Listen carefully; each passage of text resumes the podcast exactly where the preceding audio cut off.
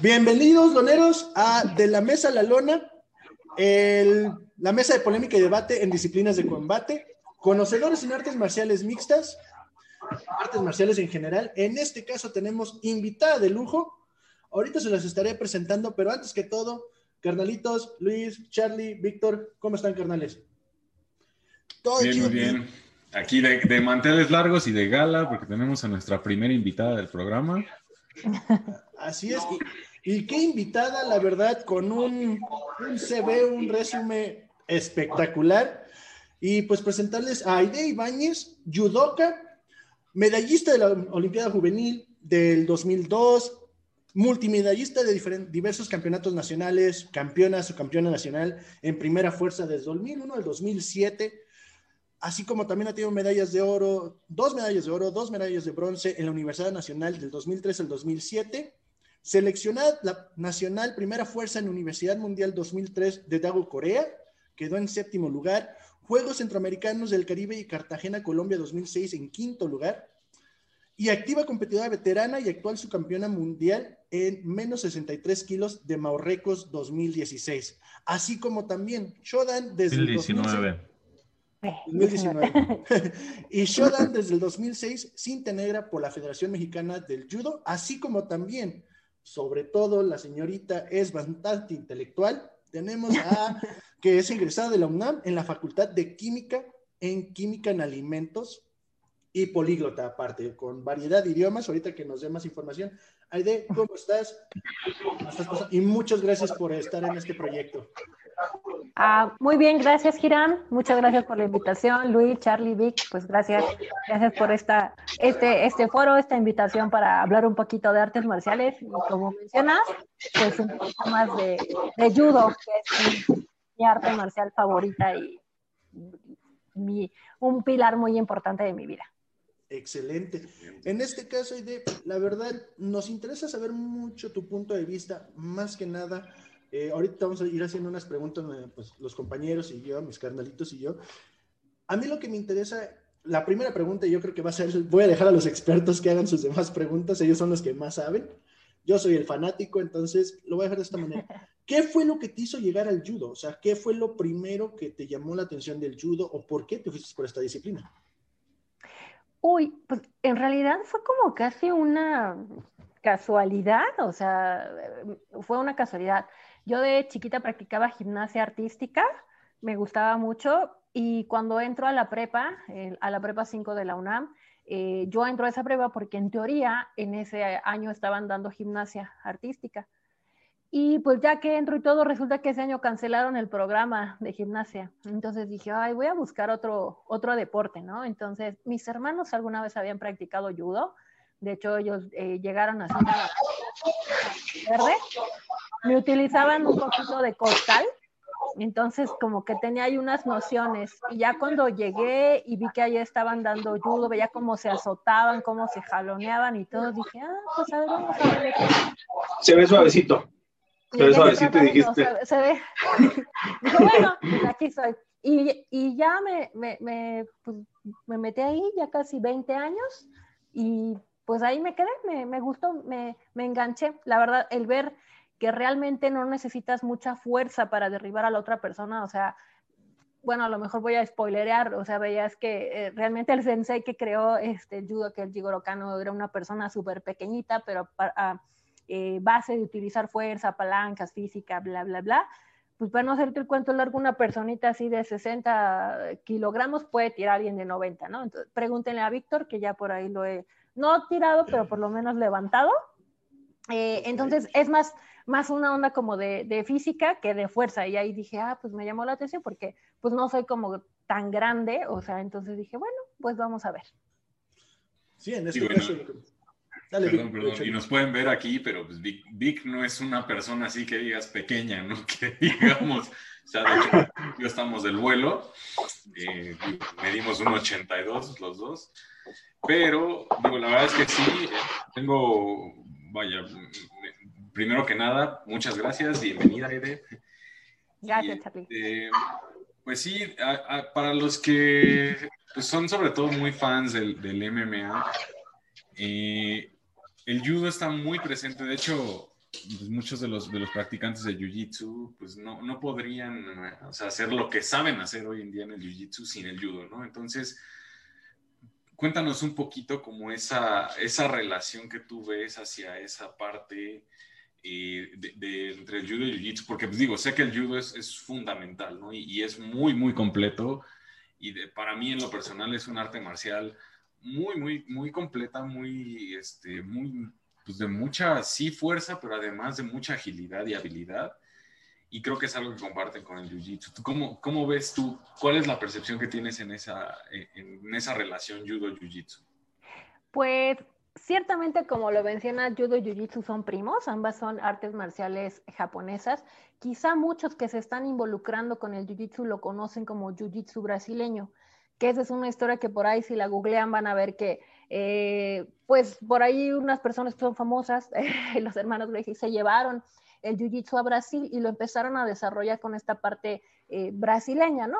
Sin embargo, el jiu-jitsu originalmente es japonés, así como el judo. Entonces, ambos son así como, como hermanitos, o sea, son de las eh, mm, artes marciales más, más antiguas. Entonces, ciertamente tienen un, un origen parecido. judo básicamente eh, se desarrollan como en tres tipos de, em, de áreas, lo, van a ver, ¿no? O sea, eh, tenemos las, eh, las proyecciones, ¿no? Que es cuando estás parado que se ven como espectaculares, ¿no? Que agarran a alguien y lo avientan, ¿no? Que en MMA sirven bastante, por ahí tal vez uno de los términos más usados que, ay, es un uchimata, ¿no? Seguro lo, lo han ahí como que por ahí escuchado, ¿no? Entonces, e, ese tipo de proyecciones son las que han adoptado muchísimo más en, lo que es MMA, o sea, a, partir del judo, que es como de los temas más espectaculares. Utilizamos también en judo eh, lo que son barridas, por ejemplo, ¿no? Cuando haces enganches de pierna, creo que así le llaman, ¿no? Enganches de pierna o barrida, ¿no? Que tiene, tiene un desequilibrio y ¡pum! Con la pierna, ¡pum! lo, lo tiran, o sea, lo que hacen es quitar el equilibrio a la otra persona. Y mucho de eso tiene que ver con el judo. El judo no es, como lo mencionaba, hacer tanta fuerza, sino buscas el desequilibrio. Eh, que ponga todo el, pie, todo el peso en un, en un piececillo y ¡pum! Ahí lo empujas, ¿no? Yo me acuerdo que cuando iba en la facultad yo era un poco maldosa y cuando veía a alguien como mal parado, o sea, eh, en química tenemos como gavetas, ¿no? Como así mueblesotes súper largos. Siempre estaba así un fulanito recargado y llegaba y yo decía, pues es que está poniendo mal su peso, lo está poniendo solo sobre una patita, ¿no? ¡Pum! Le hacía así nada más a la pierna y el sustote que se llevaba. O sea, andabas bulleando, andabas bulleando. Era, medio bully, era medio bully. Pero justo ahí aplicas o em, empiezas a detectar ese tipo de cosas de está poniendo su peso en esa pierna.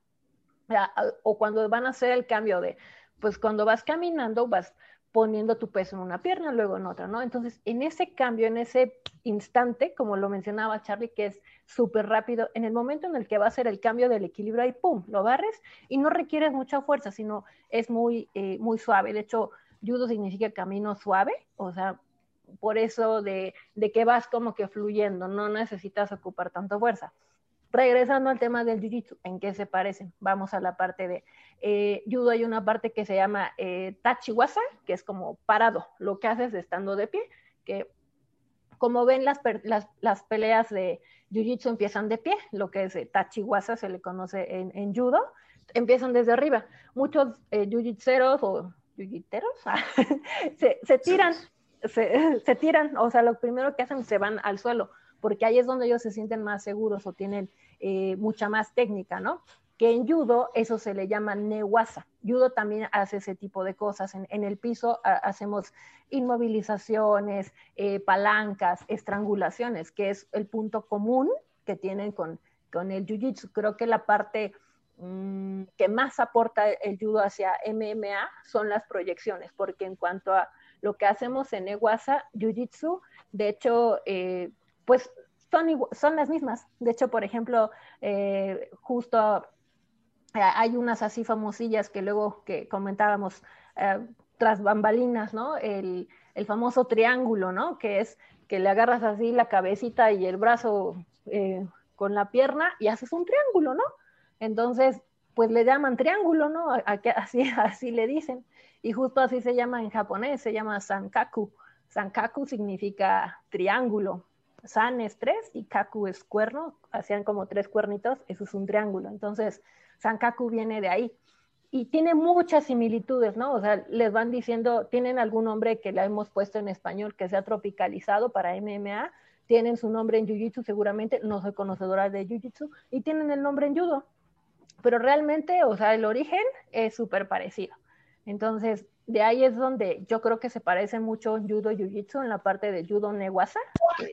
Todo lo que hacen abajo los de Jiu-Jitsu que se tiran, híjole, ves a uno y este, mejor te haces a un lado, ¿no? Porque ya cuando están abajo te están enroscando, no sabes ni terminas hecho moño, ¿no?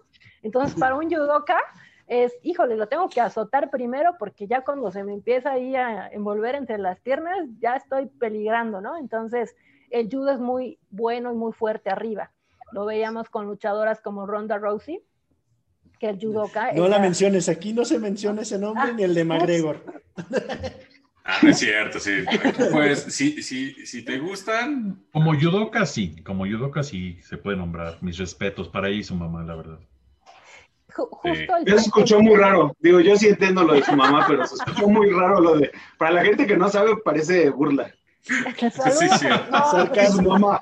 Oh, que la... no, pero con todo respeto a, Doña Rousey Senior. ¿no? Oye, Aide, yo, yo tengo una pregunta. Antes de que, empecemos con más, este, quisiera saber cuál es la finalidad del judo o cómo contabilizan el judo. Para la gente que no sabe, me gustaría que, nos explicaras un poco de eso. Ah, ok, ok. Eh, bueno, el judo es un, eh, qué bueno que lo mencionas, es un deporte olímpico, además, eso es muy importante porque es de las pocas artes marciales que es olímpica. La otra fue el primero, ¿no? Según, según entiendo, fue la primera arte marcial que se no, sé en qué año, no sé en qué año entró Taekwondo, por ejemplo, entonces ahí sí, tengo una tarea, digo muy mal. Pero, por ejemplo... Lo pondremos este a un lado, no te preocupes. Hay comentarios.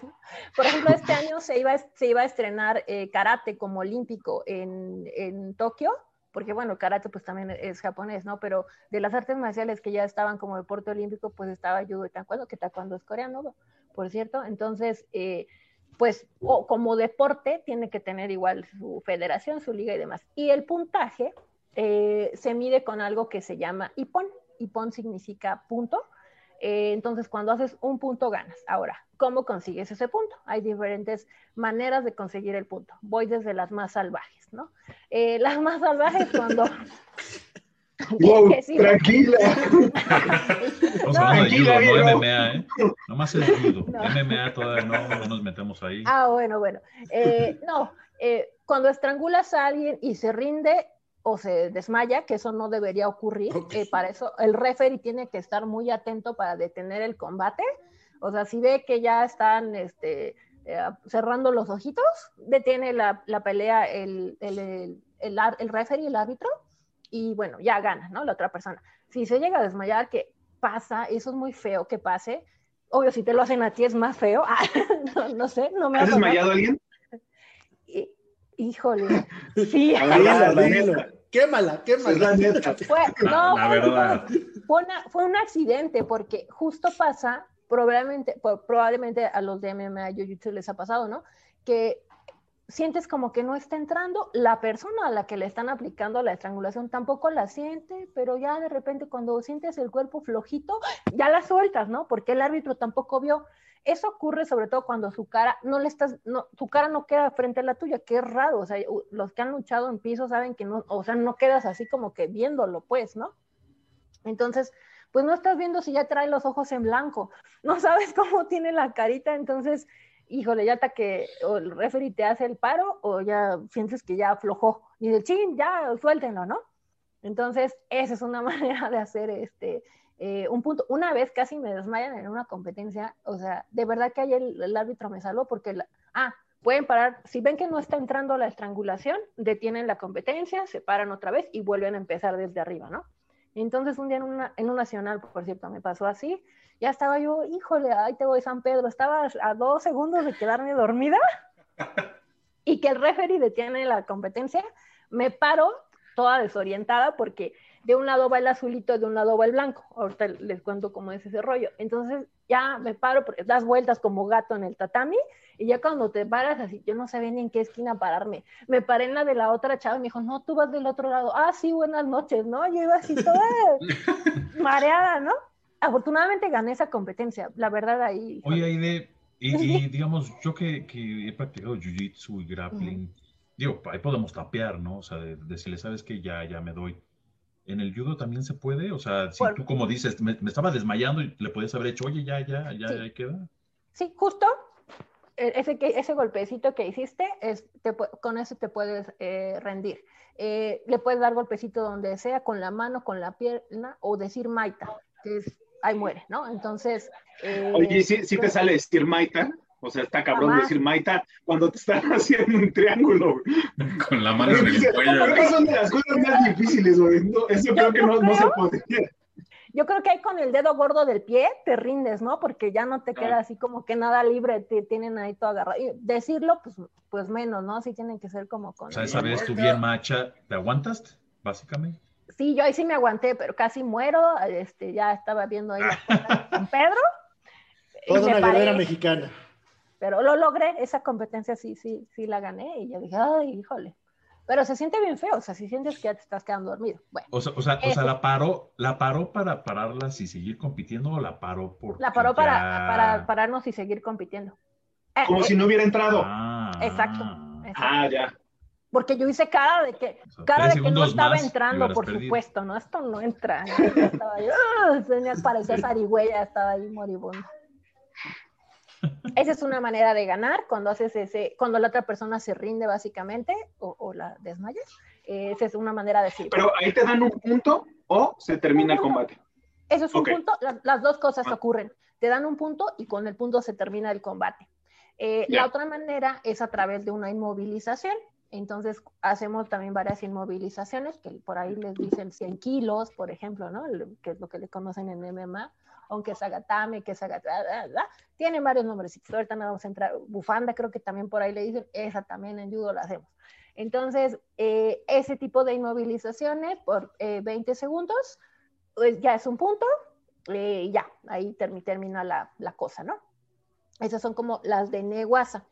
Y la otra que es como la parte que yo creo que es lo espectacular del judo. Las otras también son espectaculares, por supuesto. A mí en lo personal, ahí de Paola, lo que me gusta es en Tachihuasa, cuando tomas a la otra persona y la, le decimos volar, básicamente, ¿no? Que es aplicas una técnica estando de pie desde arriba y esa técnica tiene que tener tres cosas, velocidad, fuerza y técnica. Cuando tiene esas tres cosas, velocidad, fuerza y técnica, la persona cae de espaldas, te dan un punto que es un hipón y con eso ya ganas el combate, ¿no? Entonces son las maneras de hacer hipón. Eh, para sumar un hipón puedes hacer eh, wasari, un wasari medio punto, que puede ser que haces la técnica, pero le faltó fuerza, velocidad, o cayó medio del ladito, cayó de nachita, así, bla, bla, bla, te dan wasari. Los wasari se suman, puedes sumar dos wasaris y eso ya es un nipón, ¿no? O puedes hacer una inmovilización un rato, los 10 segundos te dan un wasari y luego otro ratito y ya te dan este, el otro wasari. Y entonces eso se pueden sumar. No, si ya sumas un punto, ya ganaste, no puedes hacer punto y medio, ¿no? Entonces, al momento en el que sumas el punto, ya acaba. Por eso algunos combates terminan muy rápido, ¿no? Que algunas personas dicen, ay, es que no es como tanto, tan espectacular o no dura tanto, ¿no? Me gustaría verlos luchando ahí porque te, ese, dos minutos ahí se te va la vida, sientes que no.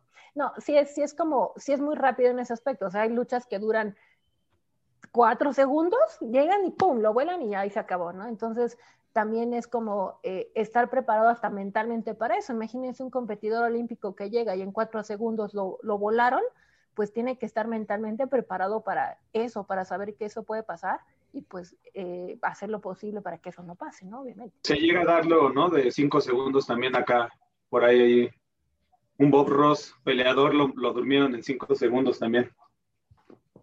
Y, es, y por ejemplo, hay que hacer, ¿no? O los noquean luego, luego, ¿no? Es como el similar los noquean o, o, los duermen y pues ya, o sea, no, no duran ni un round, ¿no? Puede, puede ocurrir.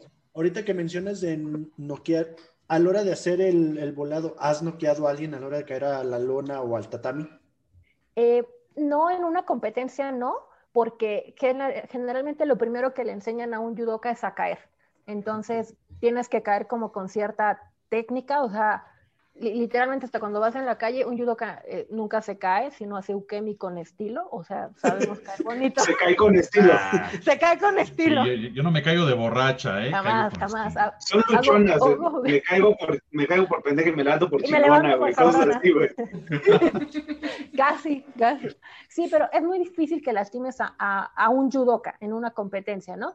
Sobre todo ya federada y eso no pasa. Sin embargo, y hay por ahí había, salió un programa de Nachio donde hacían como eh, cálculo de las artes marciales, de qué fuerza lleva un puño, una patada, bla, bla, bla, ¿no? El capítulo de judo hablaba justo de esta técnica que es Uchimata, que es como muslo interior. Le pones tu piernita en el muslo de la otra persona y ¡pum! lo giras. Entonces hacían como el cálculo y esta onda, los pesos, las masas, las fuerzas, los vectores, no sé qué, ¿no? Y cuando caía, hacían el cálculo de la fuerza con la que caía y era algo con lo que podrías matar a alguien. Entonces, realmente, si un judoka agarra a alguien así que no sabe eh, caer, o sea, sí lo podría matar o lastimar gravemente, ¿no? Entonces, sí, sí es, eh, sí es bastante fuerte el impacto. Creo que yo no he visto que noquen a alguien, o sea, si quedas así como medio pues, zarandeado, ¿qué pasó? Te o te sacan el aire, pero usualmente ya cuando compites ya sabes caer. Pero si le hicieran una técnica así a alguien que no sabe, nunca ha tenido una experiencia, sí lo pueden lastimar gravemente. O más en el pavimento, ¿no? O sea, yo creo ahí sí te puedes echar a alguien. Justo, justo eso te iba a preguntar ahorita. Digo, entiendo que lo haces este, por deporte y te has dedicado mucho al tema del, del, judo, ahora es que deportivamente, pero ¿te ha tocado usar el judo, tu experiencia del judo, ahora sí que en la vida diaria? Ah, además del bullying. Además, además, además del bullying. O sea, el bullying no cuenta, el bullying en la escuela no cuenta. no lo hagan. No, lo hagan en casa. el judo ¿no? es para eso. Ay, sí, una vez a un novio íbamos caminando en la playa, entonces que me iba agarrando, pero dije, ay. ¿Lo conozco? No, no, no, ese no. Lo conozco porque conozco a uno que también, ¿eh? Es que Spoiler alert. Ese no.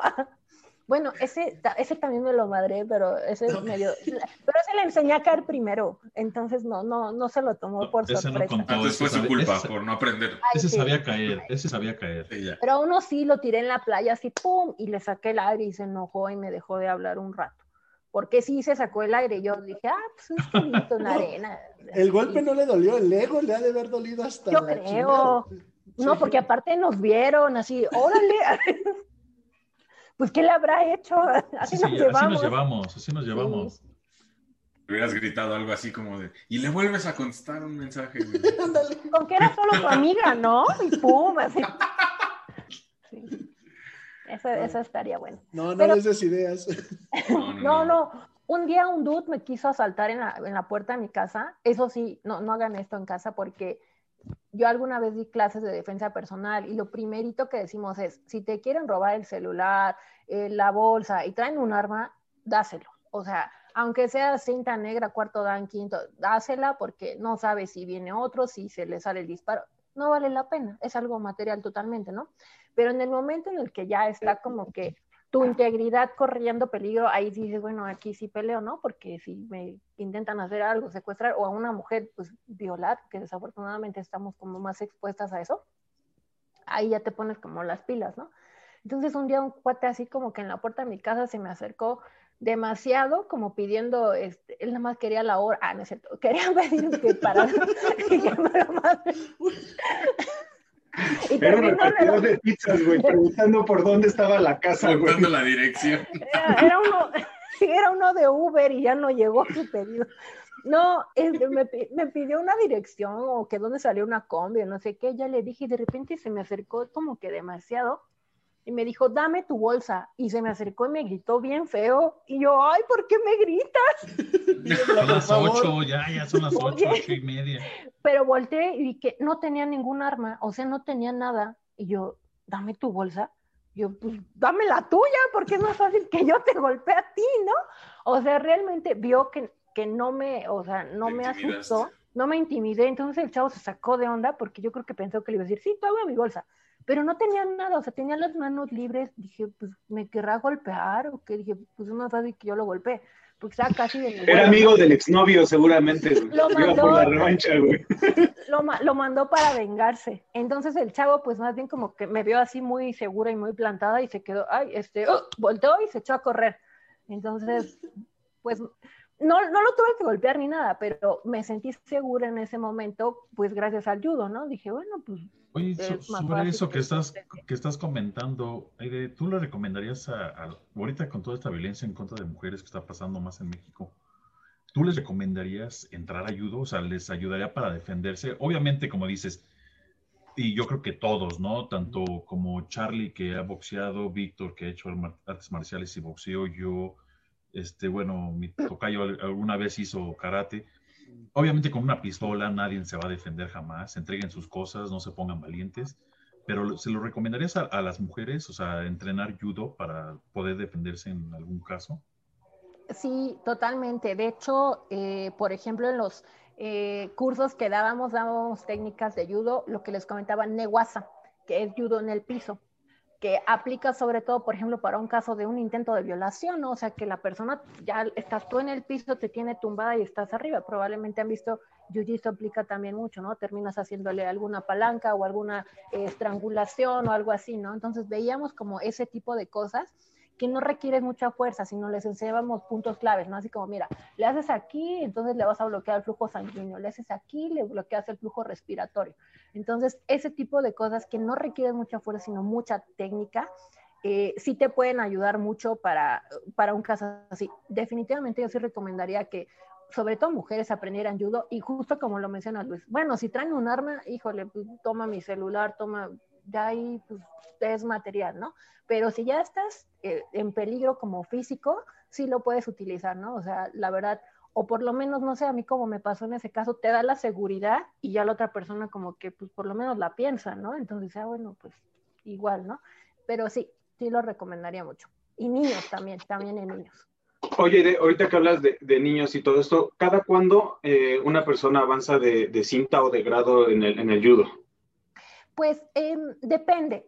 Em, depende de, la academia y demás. Eh, en teoría es aproximadamente al año cuando haces el cambio de cinta.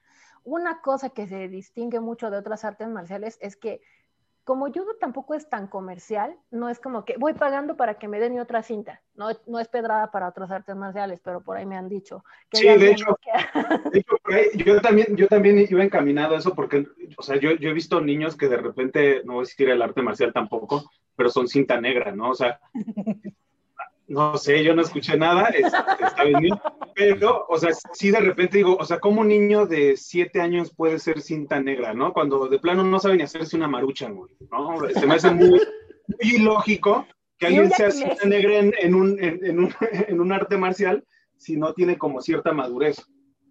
Totalmente de acuerdo. Sí, justo en judo avanzan eh, al, año aproximadamente de, grado, está cinta blanca, ah, cinta blanca, amarilla, naranja, eh, verde, em, café. Y aquí hay un tema interesante. Para los niños existe, o juveniles, la cinta morada, ¿no? Entonces, a los niños se les dan la cinta morada y algo que pasa, hasta que no cumplen cierta edad, les pueden dar la cinta negra.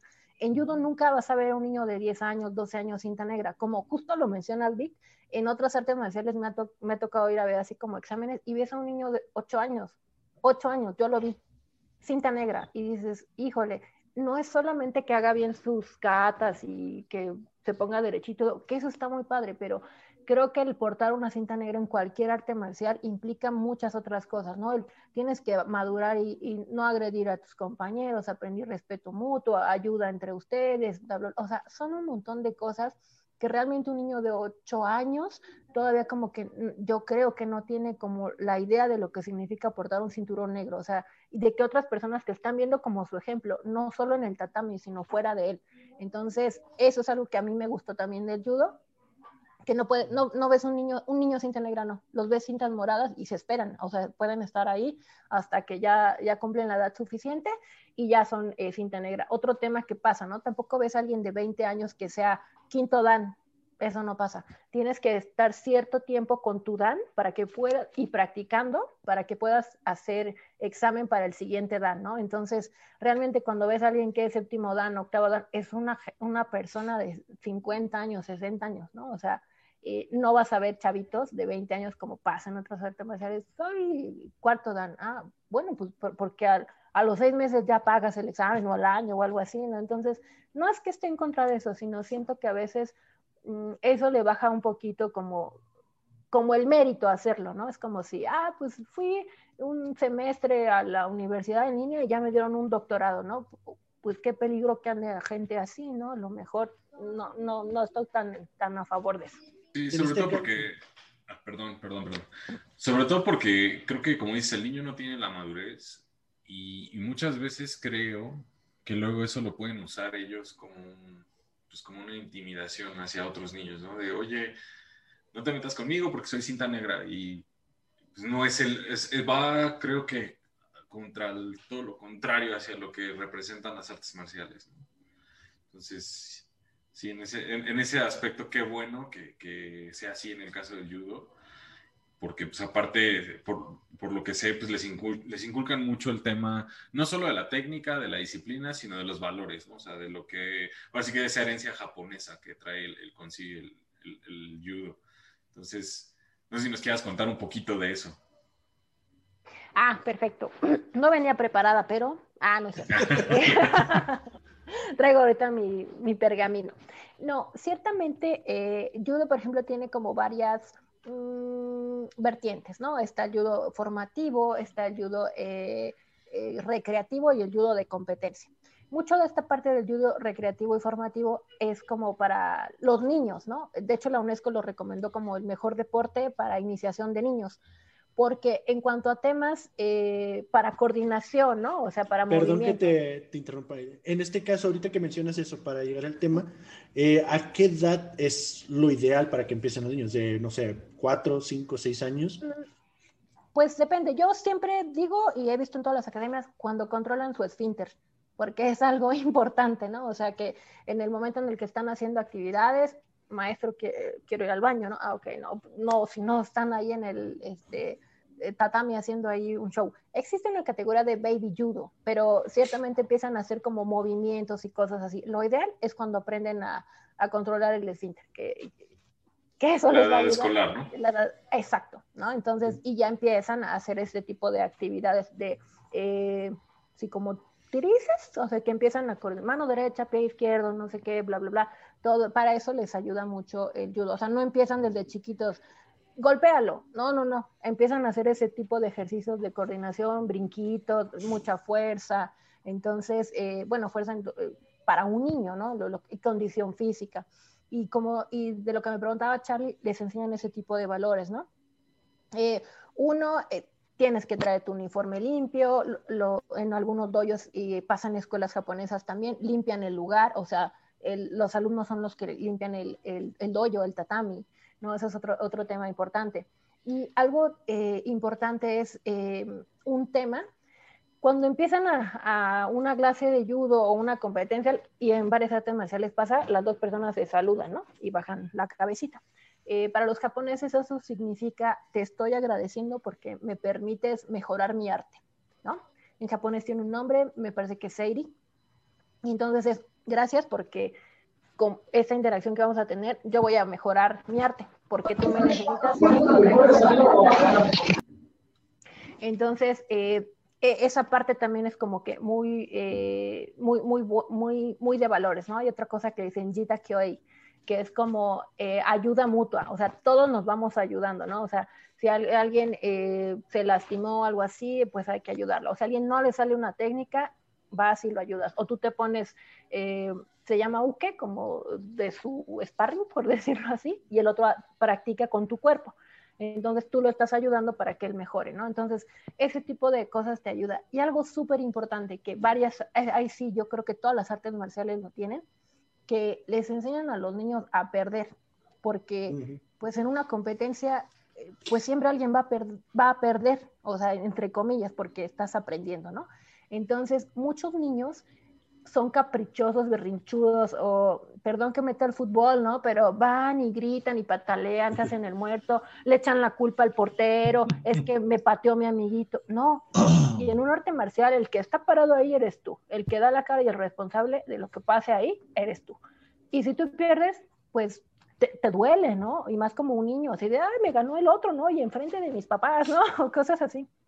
Pero aprende que no siempre en la vida va a ganar y que tiene algo que mejorar para que el siguiente torneo gane. Entonces, creo que eso ayuda mucho a madurar a los niños y a los no tan niños, porque lo ves también en gente grande, ¿no? Así, eh, yo he visto algunas competencias que alguien se enoja, o esas conductas antideportivas donde no le das la mano al otro y papá, pa, ¿no? Eso no va bien con las artes marciales, ¿no? Realmente es, pues le agradeces al otro porque te pues es un, un rival eh, digno, ¿no? Te ayudó para mejorar tu arte. Pero en judo, de hecho, está penalizado cuando no saludas. O sea, eh, cuando vas saliendo y no saludas, no le tienes que dar la mano, pero tienes que saludar. Si no saludas, es una penalización. Y en japonés, en judo japonés es una gran falta de respeto, ¿no?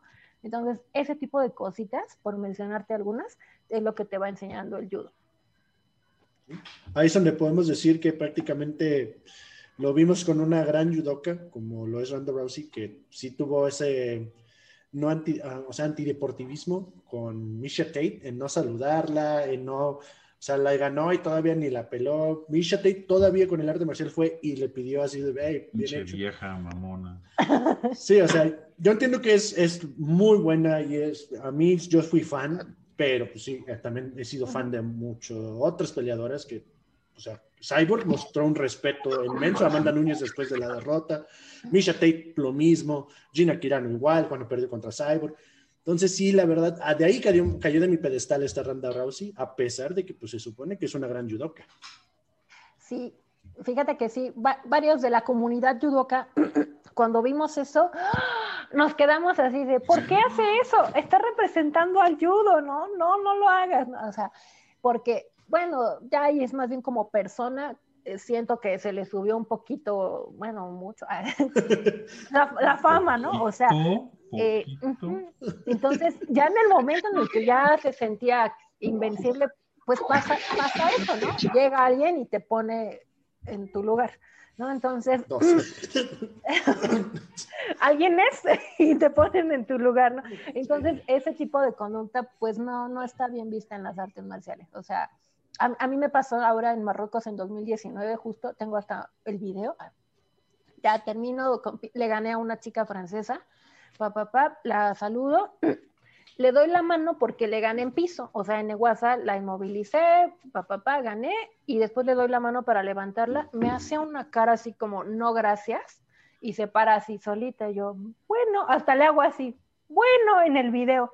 Y ya al final sí me saluda porque ese es reglamento, ahí sí ahí sí, sí o sí tienes que saludar, pero ese tipo de conductas dices, ay, o sea, y en ese caso, en, ese caso, sí, y como decías, en ese caso, ¿qué sucedió con esta competidora?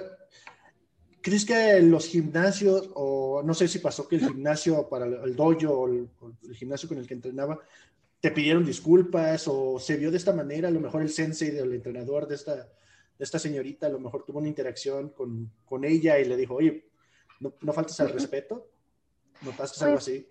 No, fíjate que realmente no, no, no pasó, o por lo menos en, en, esa, en esa competencia no, no pasa. Y pues no sé si a niveles más altos, ya como olímpicos o algo así, me imagino que ahí sí pues debería pasar. No vemos qué ocurre tras bambalinas, pero me imagino que ahí sí, sí pasa. A mí una vez me pasó que saludé y tenía las manos en la cintura, porque estaba muy cansada, estaba así, ¿no? Entonces saludé así, ya me salí del área y todo y llamaron a mi entrenador y le dijeron que no volviera a hacer eso porque es una también eh, como falta de respeto, porque es como que estás inconforme, estas señales de inconformidad, ¿no? Cuando realmente era que no podía ni respirar, no podía con mi alma, pero sí, se puede prestar a malas interpretaciones, entonces llamaron a mi entrenador. Entonces, veras y pues me está, eres, me está infartando, quería yo un tanque de oxígeno. Oye, y, en este caso, justo hablando del tema de, de, pues de la resistencia y de, pues la, falta del aire, yo, tengo una pregunta ahí. ¿Cómo es este tema de, por ejemplo, el peso? O sea, digo, sé que también va por categorías de peso, al igual que en muchas disciplinas marciales, pero ¿cómo es, por ejemplo, el prepararte para la pelea en cuestión pesos? O sea, los cortes de peso, etcétera los tacos al pastor, una tortita antes de competencia. Ay, sí. Un tamal de una antes de, sí, un tamal antes de la competencia para agarrar fuerza. un, tamal ahora que viene el 2 de febrero, entonces una cervecita. Pues sí, las, las, categorías van por pesos también. Eh, en mujeres son 48, 52, 57, 63, 70, 78 y más de 78. Y hombres tenemos 60, 66, 73, 81, 90, 100 y más de 100. Uh, ¡Sí la puedo hacer! en más de 100. Oye, en, más de, en más de 100 hay un tope.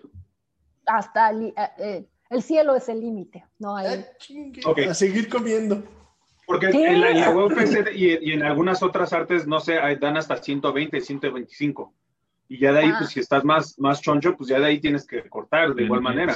Si, no me equivoco, en, en bueno, en Jiu-Jitsu es peso completo, a, como dice ahí, donde a, tope. el cielo. En artes marciales mixtas y en box, en artes marciales mixtas es 272 libras, no sé cuántos sean kilos, ah, les voy a ser sinceros. Pero en algunas este, artes marciales o en algunos, este, ¿cómo se dice? este, ligas este, tienen súper peso completo, que, que, que ah, en el box ya es así de, de ese peso hasta donde puedas, pero no todos. Pero yo por lo que sé en Jiu-Jitsu no, no existe el super ya así de, no sé en el judo si exista ese de, también así de... De hecho, en el, en el box es hasta 90 kilos, me parece, el peso crucero. O sea, en pues, del límite son 200 libras en, en el box. Son como 90. En UFC da hasta 120. O sea, ya más de 120 ya, güey, ponte a dieta, güey. ah, chinga. ¿Por qué? Van a decir. Pues, no, te digo porque... Más de 100. La última. Más, más, de 100. ¿Más de 100? Sí, no, yo cuando competía, literal, o sea, mis compañeros me odiaban porque yo más de 100. peleaba. Sí, no, yo peleaba en más de 100 y yo realmente sí cortaba y llegaba a 100. Uno para ser el más ligero que los demás. Pero yo llegaba y yo me comía una torta, un tamal, así como dice ellos, antes de competir. Y esos güeyes así nomás se me quedaban viendo así como que. Vas a ver, cabrón. Y pues yo no tengo que cortar peso. Ustedes sí eso es algo súper, súper común que los ves, o sea, un día los ves en el pesaje, en judo te pesan usualmente un día antes, entonces tienes casi 24 horas para recuperarte. Y el corte de peso uno es mucha agua, sobre todo, los ves así todos flacos, garrudos, con los cuadritos marcados, y al otro día como crecencios, así, todos bien hinchados, ¿no? Entonces, eso es, eso es bastante común. Yo he visto personas, yo he bajado 3 kilos un corte así con hules corriendo en Cancún, pues imagínate. Bueno, fueron ¿En cuánto tiempo los bajas? Ahí los bajé como en tres horas. Madre. No, Pásame la receta. Sí, no, sí que, realmente el corte es, es pura agua. ¿No? O sea, te subes, terminas, te hidratas y, listo. ¿no? Que, que, luego el, el tema, bueno, lo, lo, que se da mucho en las artes marciales mixtas es que hacen cortes muy extremos y a la hora que se empiezan a hidratar, pues viene el problema pues del estómago y demás, ¿no? Que el cuerpo empieza a decir, oye, bueno, mames, de la nada me quieres echar tanta pinche agua cuando me castigaste esta última semana pues, con el líquido, ¿no? Entonces es, es, el, es la bronca. El box no es tan drástico ese corte. Lo comenté por ahí de la Cyborg, donde estaba muriendo porque cortó para una pelea y sí. estaba literalmente ahí deshaciendo. Y yo me pregunto por qué hacen eso. O sea, si tienes un peso de, no sé, de 60 kilos, pues peleen 60 kilos. ¿Para qué te vas a matar a bajar hasta 50 porque quieres? Pero bueno, en, el caso de, de, Cyborg fue porque acuérdate que no le querían abrir otra categoría. O sea, le tenían que abrir una categoría a ella. ¿No? Bueno, en, el UFC, en, Bellator y demás, siempre ha peleado sí, como una categoría un poquito más arriba. Pero incluso así, no, no sé si se acuerdan, o bueno, Eddie Álvarez sacó una foto que, que Eddie Álvarez pelea en ligero el güey normalmente, o sea, en su día a día anda en 91 kilos. Entonces, estamos hablando de 20 kilos menos los que corte ese cabrón. ¿No? O sea, sí lleva una dieta antes, José Aldo también. O sea, ahorita ya no está cortando tanto porque sí ya se ve seco. Pero sí, o sea, realmente corta que corta. pero, pero, volviendo, exacto. Y volviendo a ese punto, por ejemplo, en ese aspecto, que tú cortas 3, kilos en, en, pues en, unas horas previas a la competencia, eh, digo, sé que en el box eh, y en artes marciales mixtas, pues sí, el desempeño es, viene completamente al hidratarse y a, y a o sea, al rehidratarse más bien, pero pues ahí sí estás golpeando, estás este, moviéndote eh, de manera distinta como lo haces en el judo. ¿Cómo te impacta a ti a, a, nivel desempeño en judo? La, la, verdad, te, bueno, a mí, a mí, a mí me, me, mata, ¿no? O sea, llegas con calambres, llegas así casi todo tembloroso. Esa vez, la verdad, me falló, cosa que pues a un peleador ya profesional pues no, no, le puede pasar eso, o sea, ya lo hacen como por gusto, ¿no? A mí me falló y llegué gorda, ¿no? Pero usualmente eh, no deberías hacer eso. Yo he visto personas con hules que bajan 5 kilos, así en la mañana están en un peso y en la tarde 5 kilos menos. Los he visto, hombres sobre todo. La verdad, en mujeres como somos un poco más pequeñas es más, más difícil tener tanta agua, ¿no? Había una propuesta de reglamento que no, no sé qué sucedió con ella, que era, mm, la propuesta era que te pesaran después del, eh, del evento o ya con la medalla en la mano y si pesabas más del 5% lo que habías eh, de tu categoría, o sea, si perdiste más del 5% en agua en tu categoría, o sea, cortaste más de eso, te amonestaban. Era como, era una propuesta que por ahí escuché para ayudo. Entonces, no, no sé si ocurrió o no, que se me haría algo bastante coherente y sano, sobre todo para proteger a los peleadores, ¿no? Oye, y, bueno, yo sé, yo sé que existen dos preguntas en este mundo que no se le deben de preguntar a una mujer. No, ¿cuántos pesos? Pero, edad tengo? No, ¿cuántos pesos sí? bueno, bueno, sí, ok. Eh, te iba a preguntar la segunda, lo del peso. O sea, tú peleas, por lo que sé, en menos de 63. ¿Cuál es tu peso normal cuando no vas a competir? O sea, si estás entrando dentro de tu rango o tú estás bajando. Eh, sí estoy bajando mi peso normal así en la vida diaria. pandemia. No, no, no con la pandemia, porque todo. Sí, exacto. No, no, no pre-pandemia. Pre-pandemia, porque sí, no. Ahorita ah, no ahorita sí, no, no manches. Ahorita me voy a ir a la libre, más de 78. No, es cierto.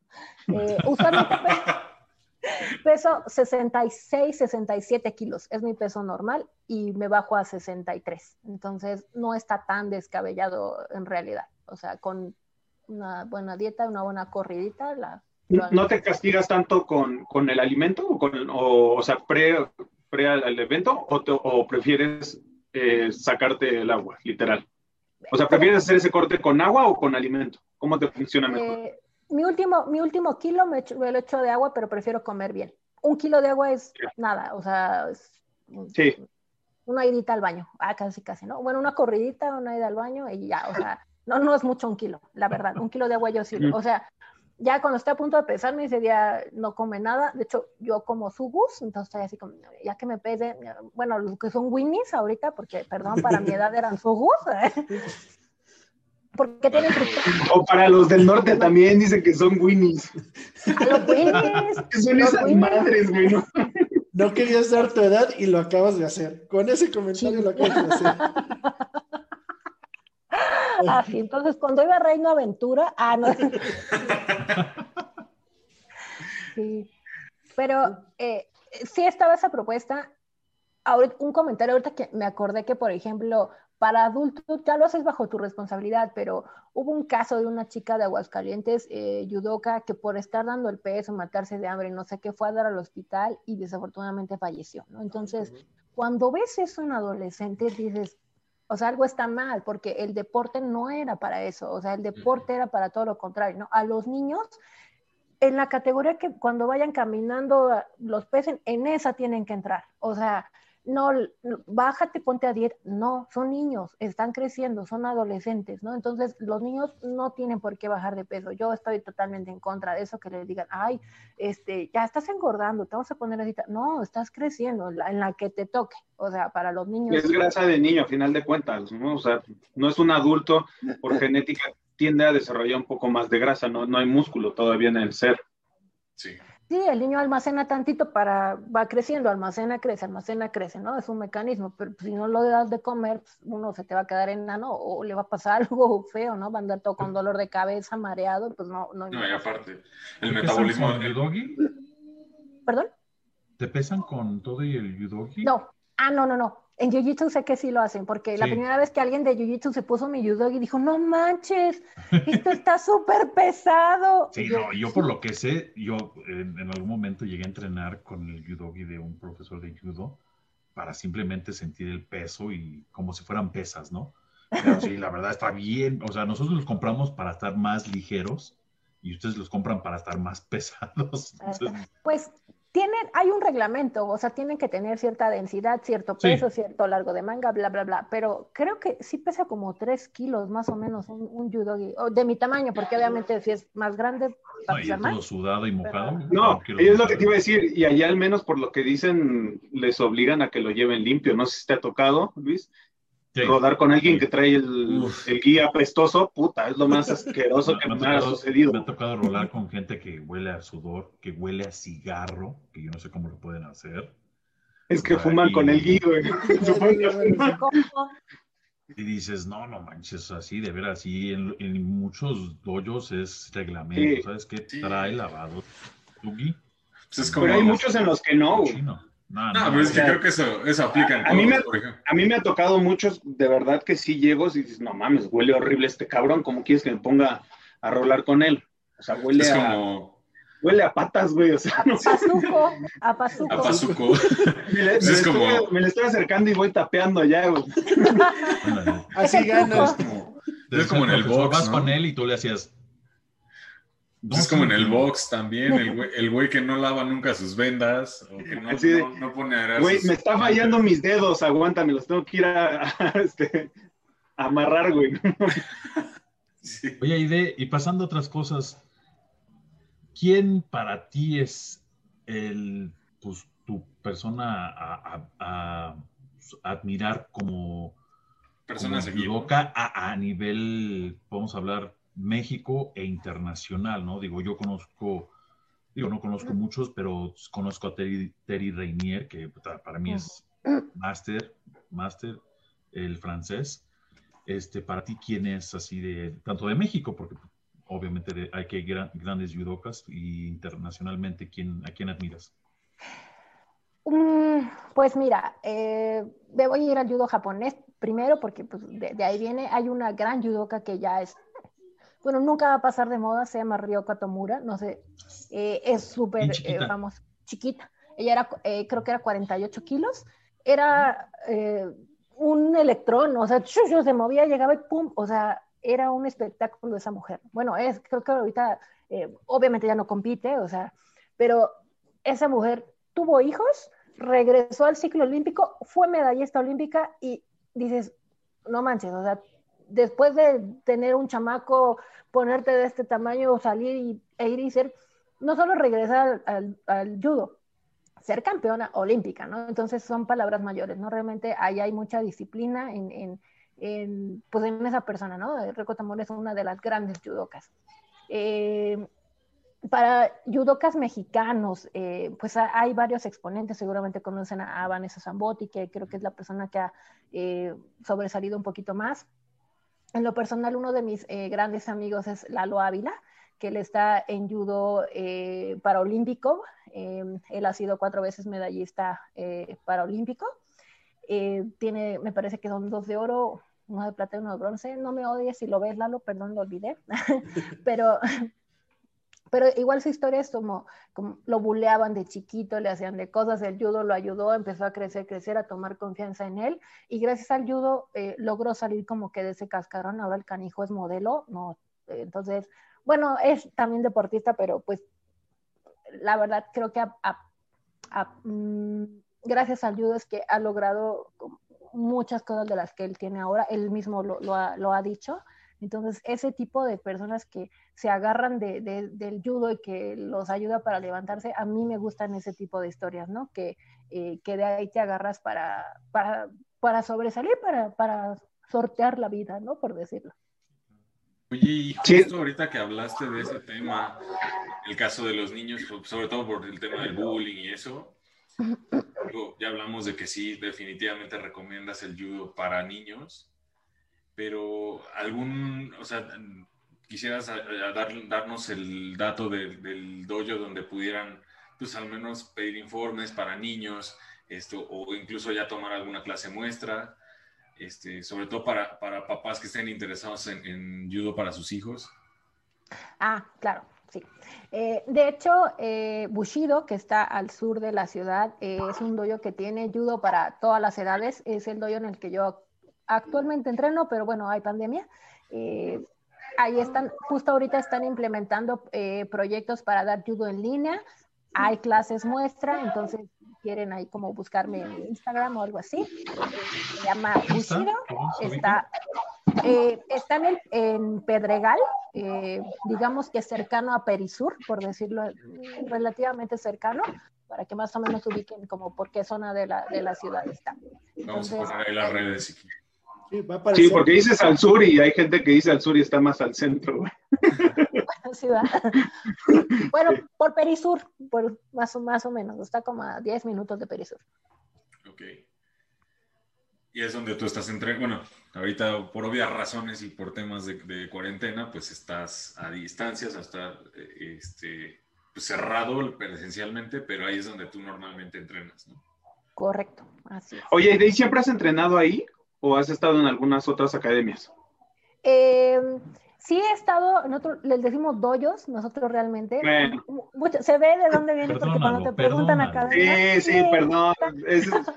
Pero no, así ves de dónde vienen, porque cuando llega alguien nuevo, muchas veces llegan como visitas de, de otras artes marciales, sobre todo Jiu-Jitsu. Los ves y cuando llegan con su gui bordado por aquí, por acá, dices, ah, ese, ese es de Jiu-Jitsu, ¿no? O sea, los reconoce. O traen tatuajes por ahí. Con sus parches, o traen sus parches.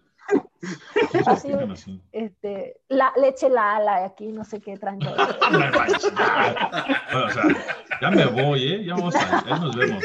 Bueno. La cara de Luis fue fenomenal. Pasada, pero luego, luego los ves. Bien llevada. Y te, no, y te ¿En serio que se ve, verdad? Y, aparte es al pura, ¿eh? la, la. Amigos, si, si, llegan, si ven el video cuando lo subamos, pónganle un freeze a la cara de Luis en ese momento y. o hay que editarlo, güey, que se vea el sticker, Las gotitas llorando, güey. Ah, y es que sí, llegan siempre los de Jiu-Jitsu, luego los, los reconoces y te preguntan o te dicen, ay, gracias por invitarme a su academia. Y todos, haces de jiu-jitsu, ¿no? Así como, porque doyo les decimos, ¿no? Bueno, yo eh, empecé en Ciudad Universitaria, eh, ahí fue donde hice mi, mi, mayor, pues mi formación, realmente ahí fue donde empecé y ahora es donde entreno en, en, en, Bushido, pero principalmente estuve en la UNAM, que la verdad, híjole, está súper chido el, el doyo de la UNAM porque pues tienes ahí la universidad, la facultad, todo, las las islas, es más, te puedes ir a pistear, no, no es cierto, no, bueno, que no digas que no decimos pistear. Si alguien pregunta. Bien, hay días, güey. Me, me fumo un porro antes de entrar, antes de empezar a entrenar y uno después, güey, por el dolor. Y vuelas, y vuelas bien chico. No, no es cierto. No, no, Lentes oscuros y cigarro para ideo ahorita.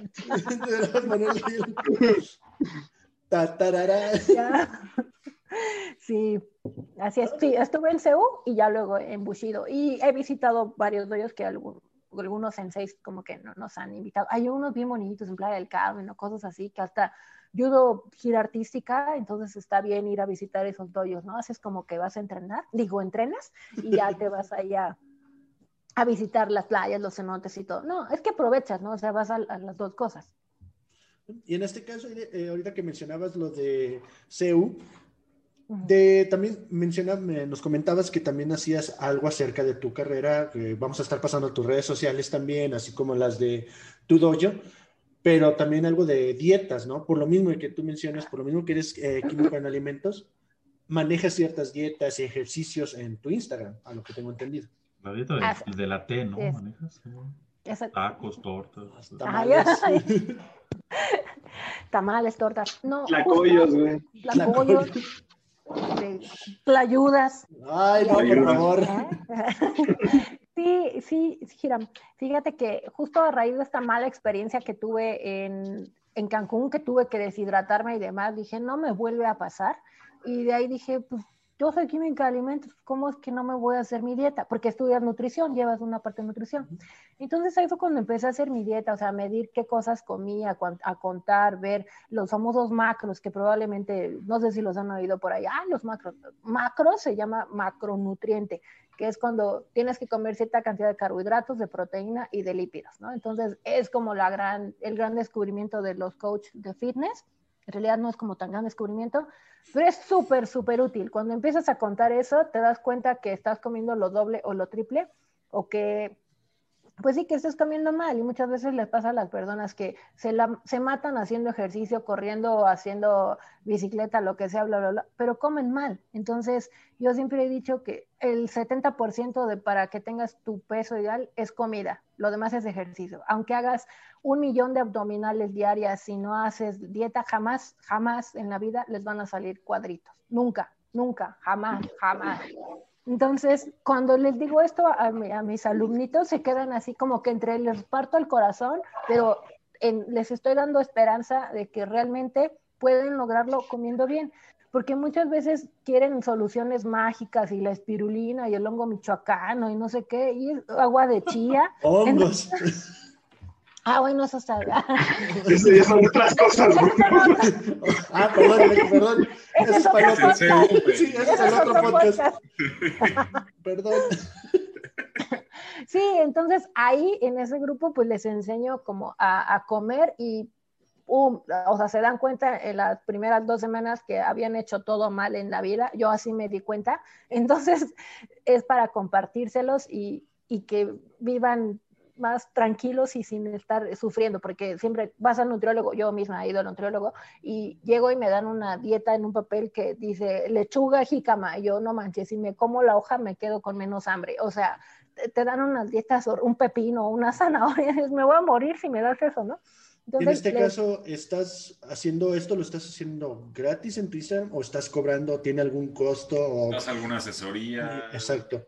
De hecho, están en el free trail ahorita y ya todos me dijeron que están asustados porque dicen, ¿cuándo nos vas a empezar a cobrar? Es demasiado bello para ser gratis. Y yo, tranquilos, esperen, dejen que seamos más y ya les vamos a empezar a cobrar. Entonces, ahorita si quieren entrar, todavía está gratis. Y sobre todo para ayudar a las personas que ahorita en COVID eh, han subido de peso o también que recordemos que la obesidad, la diabetes y demás están haciendo que se agrave más este tema de COVID, entonces hay, creo que a muchos nos está cayendo el 20, que no es por vanidad, sino por salud el tener un, peso normal, una vida saludable. Entonces, pueden aprovechar. Ya lo escucharon, amigos, la palabra clave que, sean más, así es que si están interesados. que es gratis, güey. Palabra gratis, güey.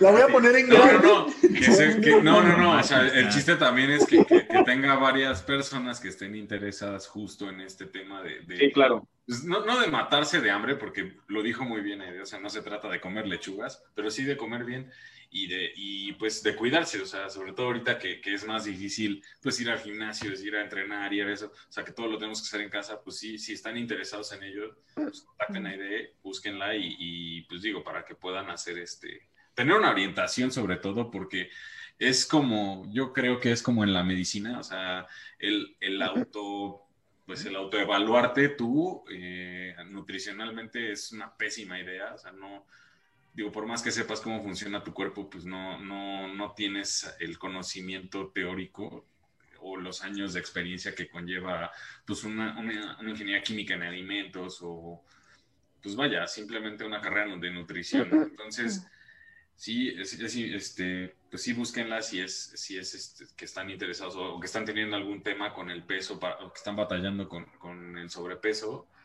Digo, aquí de este lado, ya me está bien apuntado.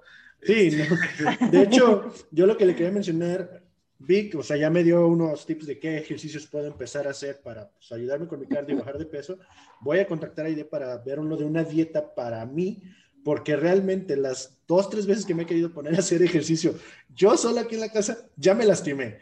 una al tobillo, una al talón y una al dedo. Entonces es como que yo entiendo que es por mi peso, o sea, mi mismo peso, O sea, igual, yo estoy igual que, que mis carnales, mido un 83 y pues también, pues yo sí me dejé llevar, ¿no? O sea, tengo la tienda a un lado, pues ir por las papitas, ir por el refresco, ir por los tacos y la verdad, no estaba tan gordo como estoy ahorita. Entonces sí me hace falta una dieta y yo sí soy el primero que hacer los ejercicios que me mandó Vic y hacer la dieta que me mandé Ide y la neta para mostrar los resultados al rato. Ya mi OnlyFans va a estar a todo dar. no sé, carnalitos, algo más que quieran mencionar, algo más que le quieran preguntar a Ide, porque a lo mejor pues tiene que ir por su guajolota. Ah, no, la guajolota no es en la mañana, no, tiene que ir por sus tacos al pastor. Perdón, se me olvida. Te pasas. Yo te quiero preguntar, yo quiero muchos, este, lo, lo, lo dijo eh, al principio, este, mi tocayo, este, competiste, no sé si era un campeonato mundial o, este, en Marruecos, ¿cierto? Sí. Segundo lugar de veteranos. Sí. Imagínense, esta es, esta es la chingona de México, ¿eh? Segundo lugar en un mundial, ¿eh? Ni la babosa de Ronda Rousey hizo eso, creo. Oye, y aparte esa, experiencia de, competir con otras mujeres de tu peso de, pues, del mundo, la palabra lo dice, mundial, ¿no? O sea, menos entre tres, Marruecos 2019 subcampeona, si no me equivoco, mundial. Este, ¿qué tal fue eso? ¿Cómo fue tu experiencia? Cuéntanos. En un país que todos se parecen como a mí. Qué guapos estos Pestañudos todos, pero aguanta. Ahí los, niñitos desde chiquitos, 12 años, ya te andan tirando el perro. Y yo, tranquilo, no sabes, ni, ni se No se parecen a mí, güey. no, no, ahí sí no sé. Ahí sí no sé. Pero eh, eso es súper padre porque realmente mm, para este, este tipo de torneos eh, no, hay, eh, no hay apoyo ahorita de la federación para este tipo de torneos. Eh, la clasificación era Judo Masters, ahora le cambiaron a Judo Veteranos. Es cuando eres mayor de 30 años y empiezas a, poder participar en estas categorías. Entonces a tres mexicanas, como los chistes, se nos ocurrió ir ahí al torneo, nos inscribimos. Y ella tiene 25. Ah, exacto, sí, yo tengo 25, pero pues hice ahí en mi acta, mentí, a Santo Domingo y ya me metí al torneo, ¿no? Entonces, ya. Eh, es bien padre porque llegas y pues en ves en las áreas de calentamiento, o sea, lo padre de ahí ves gente de muchas nacionalidades, ¿no? Con sus parchecitos en la espalda y ahí traen el país y, el nombre, ¿no? Haces muchos amigos, eh, ves de repente a unos, te voy a partir tu queso, ¿no? O sea, se ven así feo, pero en realidad es como eh, más bien esa parte como de fraterna, como ves a alguien que nunca la has visto en la vida, oye, podemos jalar, podemos calentar, sí, ves a alguien de tu vuelo, le pides ayuda, oye, traes tape, me regalas esto, lo otro. Entonces, ese tipo de eventos eh, a, mí me gustan mucho, tenía, tenía tiempo sin asistir a uno como que de ese tamaño, porque de, eh, en la juventud fui a las universidades mundiales y ese tema, ¿no? Entonces ahí ves igual mucha gente, ¿no? Y se hace este, este ambiente como de camaradería y demás, ¿no? Haces, conoces amigos, conocí amigos ahí, eh, ahí en, ese, en ese lugar, ¿no? Pero lo padre que algún día me gustaría vivir realmente es escuchar el himno ahí paradita, ¿no? O sea, el segundo lugar, pues no escuchar el himno, el primer lugar sí, ¿no? Entonces, es uno de mis sueños que tengo así en mi bucket list de cosas que ojalá pueda hacer antes de morir, o escuchar el himno nacional ahí en un podio. Entonces, oír así como que ver el medallero y ves México así arriba y luego ves, ah, pues mira, Francia, Alemania, eh, Finlandia, papá, pa, y arribita ves así a México, o sea, ves tu banderita, se siente bien padre. La verdad, a mí, a mí ese tipo de experiencias sí me han como como cambiado la, la, la, vida, decir, ay, pues la neta esto sí me gusta, ¿no? O sea, lo voy a seguir haciendo, pues como esto es hasta que te mueras, o sea, puedes estar compitiendo ahí hasta la edad que tengas, pues yo ya estoy ahí como muy, muy apuntada, ¿no? Entonces, la verdad, la experiencia, Luis, es súper, súper padre. Eh, yo creo, yo de niña tenía ese sueño, o sea, de, de morrita que empecé a practicar deportes, yo dije, ay, a mí me gustaría esto, y y fui, fui, fui, y hasta apenas en el 2019 se me dio pararme en un podio de ese tamaño, pero es algo que yo ya lo, lo, traía así como que pensando mucho, mucho, mucho, ¿no? Entonces, para mí es una gran, gran satisfacción y decir, ya cuando oyes tu, tu nombre que te van a llamar, ya no es nada más, ah, sí, Aide Ibáñez, no, es Aide Ibáñez from Mexico. Entonces, ay, güey, o sea, es todo el país, o sea, no más yo aquí solita, ¿no? O sea, ay, qué susto, bueno, ya ni paper, ya te metes. Pero está padre, muy, muy padre, la verdad, creo que el deporte te da muchísima satisfacción. Oye, pues la verdad es que, que, padre. No, yo, yo, un antes, un antes, Charlie. Eh, ¿qué, tienes pensado en el futuro y de cuál es la siguiente competencia que tienes como en, tu scope ahí para, para participar? Ah, si es que, pues si es que siempre y cuando lo permitan, ¿no? Obviamente. Sí, siempre, y cuando lo permite el calendario. Estaba eh, programado 2021 el Mundial en, Polonia, el, Mundial como este, el Mundial de Veteranos en Polonia, y hay unos juegos también para, eh, para viejitos, no, no es cierto, para mayores de 30 en Tokio. Entonces, Tokio es el escenario que cualquier judoka en el mundo quiere pisar. O sea, entonces Tokio sería como mi, ajá, yo creo después de eso ya seré muy feliz. no. Tokio. Entonces es Polonia y Tokio. Hay competencias como preparativos en, el continente, están como los abiertos de Estados Unidos o en Brasil, Brasil, cuna de judocas, también hay muy buen judo en Brasil. Entonces, si vas a Brasil, vas a que te agarren de costal y aprender y demás, ¿no? También había torneos en, Brasil, pero ahorita por el calendario, pues no, todo está como que pasmado, ¿no? Pero pues veremos qué, qué dice este amigo COVID. Excelente. Oye, pues la verdad es que qué, orgullo, o sea, qué honor, es un honor, la verdad, para nosotros tenerte aquí. Eh, digo, en, mi opinión, y creo que todos coincidimos, eres una excelente representante, pues no solo del deporte, sino del país también. O sea, ojalá tuviéramos más talentos como tú. Que, pero pues sí, la verdad es que ha, sido un, honor y conocerte, primero que nada, y que hayas este, platicado con nosotros y que nos hayas compartido, sabes que estas experiencias tan padres que has, que has pasado, ¿no? Y pues, este, la verdad es que de nuevo, yo de mi parte te agradezco muchísimo que nos hayas acompañado, que hayas estado con nosotros. Aparte, eres nuestra primera invitada y qué forma de, de, estrenar esa parte del programa, ¿no? la verdad es que sí, a mí se me hace muy impresionante, la verdad, tu, tu trayectoria eh, todo lo que has hecho, que la verdad es que no son logros pequeños, o sea, digo, el, haber portado, el haber representado a tu país y portado la bandera en tu espalda, créeme que ya pesa mucho, entonces, la verdad es que muchas felicidades por, todo lo que has logrado y por todo lo que vas a lograr, que sabemos que todavía te falta, tienes mucho todavía que, que dar, y este, esperamos de verdad muchísimo éxito que se concrete el tema de Polonia, el tema de Tokio, que sería increíble y ojalá también pudiéramos ah, más adelante compartir de nuevo el, espacio contigo para que nos cuentes pues esos próximos logros, ¿no? Muchas gracias, Charlie. muchas gracias por, por, la invitación y por, eh, pues, por estar aquí compartiendo, conviviendo, platicando, o sea, esta charla amena. Ok, yo, ¿algo más que quieras agregar? Literalmente vas con Tokio, ¿eh? No, igual, le agradeciste que estés con nosotros. El judo siempre me ha llamado la atención, viene de la mano del jiu-jitsu.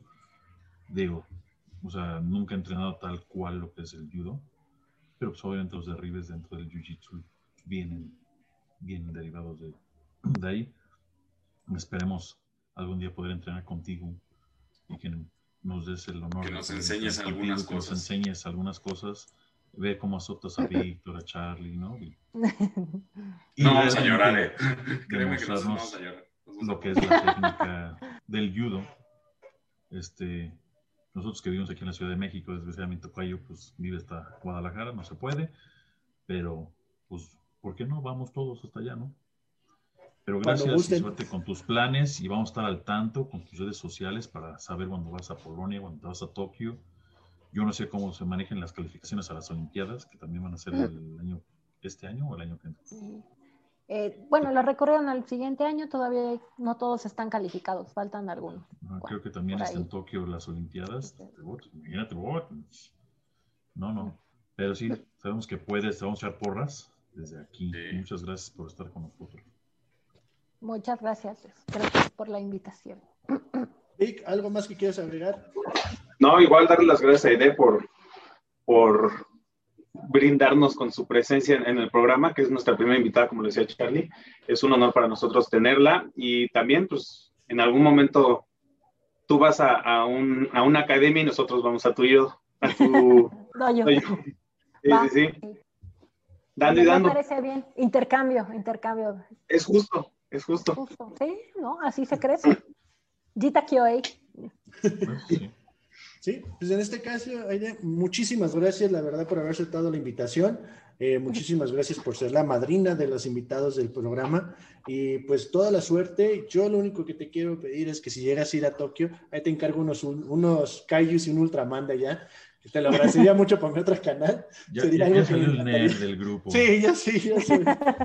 Pero no, la verdad, muchísima suerte, échale muchas ganas y pues estaremos pasando tus redes sociales, todo estará en la descripción. Regálenos un like, una suscripción, sigan a ID en Instagram o en las, redes sociales que van a aparecer. Y pues muchas gracias, doneros, carnalitos. Antes muchas de gracias. vayamos, carnal, gracias por el regalo, te amo. Hasta Playa del Carmen, te amo, un beso, hermano. Nos vemos. Cuídense, loneros. Bye. Quédense en Quédense casa. en su casa.